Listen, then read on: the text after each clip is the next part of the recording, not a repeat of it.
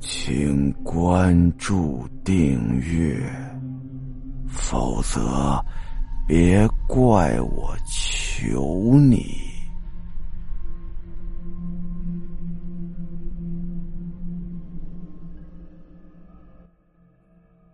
过了两天呢，病房里头又陆续的住进两个病人，这样啊，整个病房一下就住满了。几个人在一块儿啊，很快就熟络起来。一号病床住的是老赵，五十多岁，是个农民；二号病床啊是老钱，四十来岁，他是高血压，平常啊以给人算命为生，据说算的还挺准。三号病床住的是老孙，三十来岁，胆囊炎，他呀还是个公务员呢，据说是在统计局工作。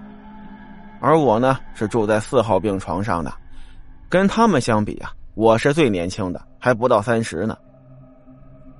住了几天院之后啊，病房里的几个人病情都稳定了，生活也都能自理，家属们呢，也就是白天来送送饭，晚上也不陪床了。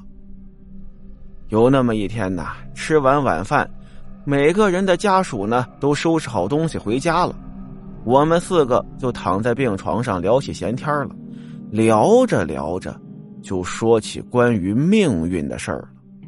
我就提议让老钱发挥所长，给大家伙算算命。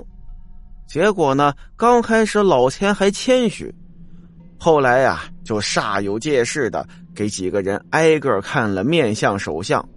啊，你们三个呀，目前都有劫难。一听这话呀，大家伙都笑了。可不是嘛，现在都病得住院了，可不是有劫难吗？然后啊，老钱突然闭上眼睛，眼皮往上翻，面部肌肉开始抽搐，那个神情啊，有点让人恐怖了。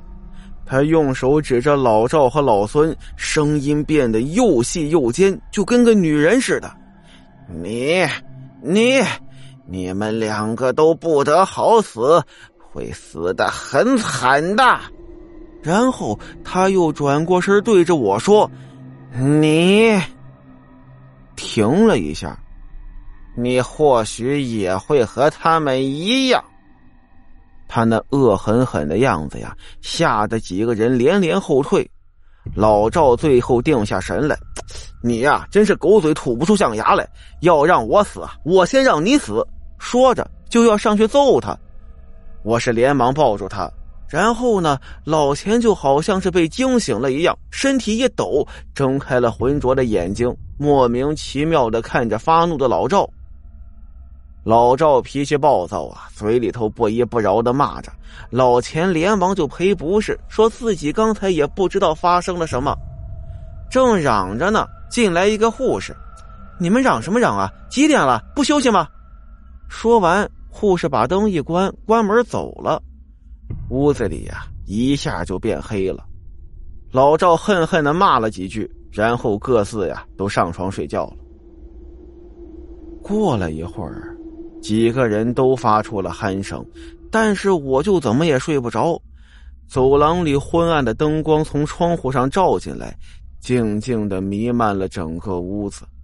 时不时的呀，还会有咳嗽声、呻吟声从别的病房里传过来。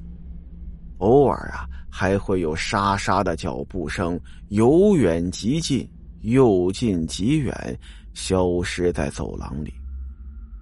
深夜的医院显得非常的诡异。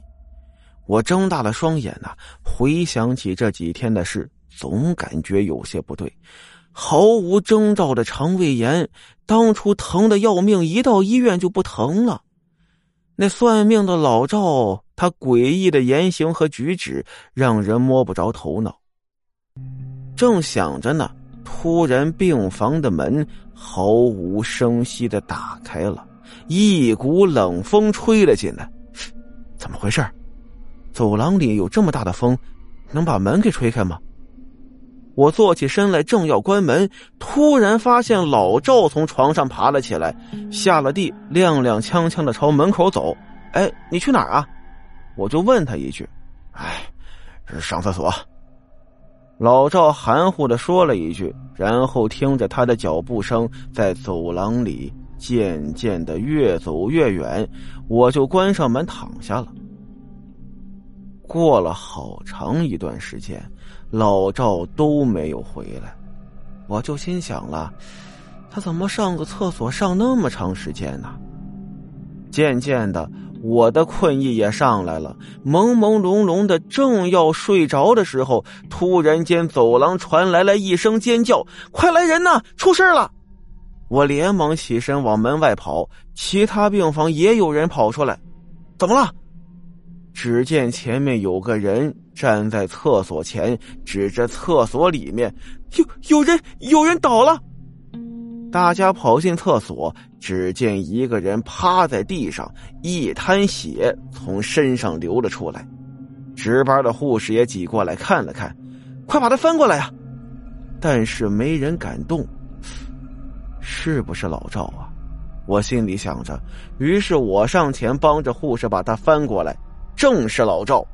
只见他双眼圆睁，极度恐惧的样子，像是看过什么可怕的东西。嘴角上有血渍溢了出来，更为诡异的是，他的裤子是褪到腿上的，下腹部血肉模糊，好像是摔倒时候磕在便池的台阶上了，下体都已经烂成一团了。护士探了探鼻息，又看了看瞳孔，他他死了。后来经过法医鉴定，说是。老赵是突发脑淤血导致死亡的，医院没什么责任。过了几天呐，这件事情渐渐平息下来，病房里头呢只剩下三个人了。我看得出来啊，老孙有些不安。其实我也一样，因为呀，我们忘不了那天老钱的诡异的话。我们两个人的眼神呐。都在老钱的身上瞟过来瞟过去的，看得他都有些发毛了。终于有一天，老孙就忍不住了，就问老钱：“老钱，你那天真不知道自己在说什么吗？”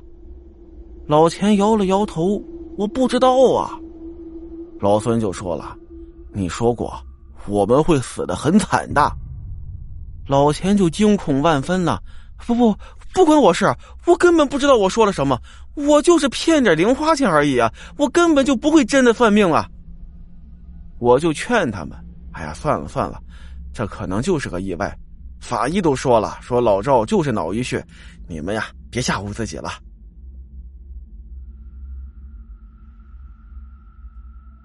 好了，今天的故事到这儿，咱们下集再见。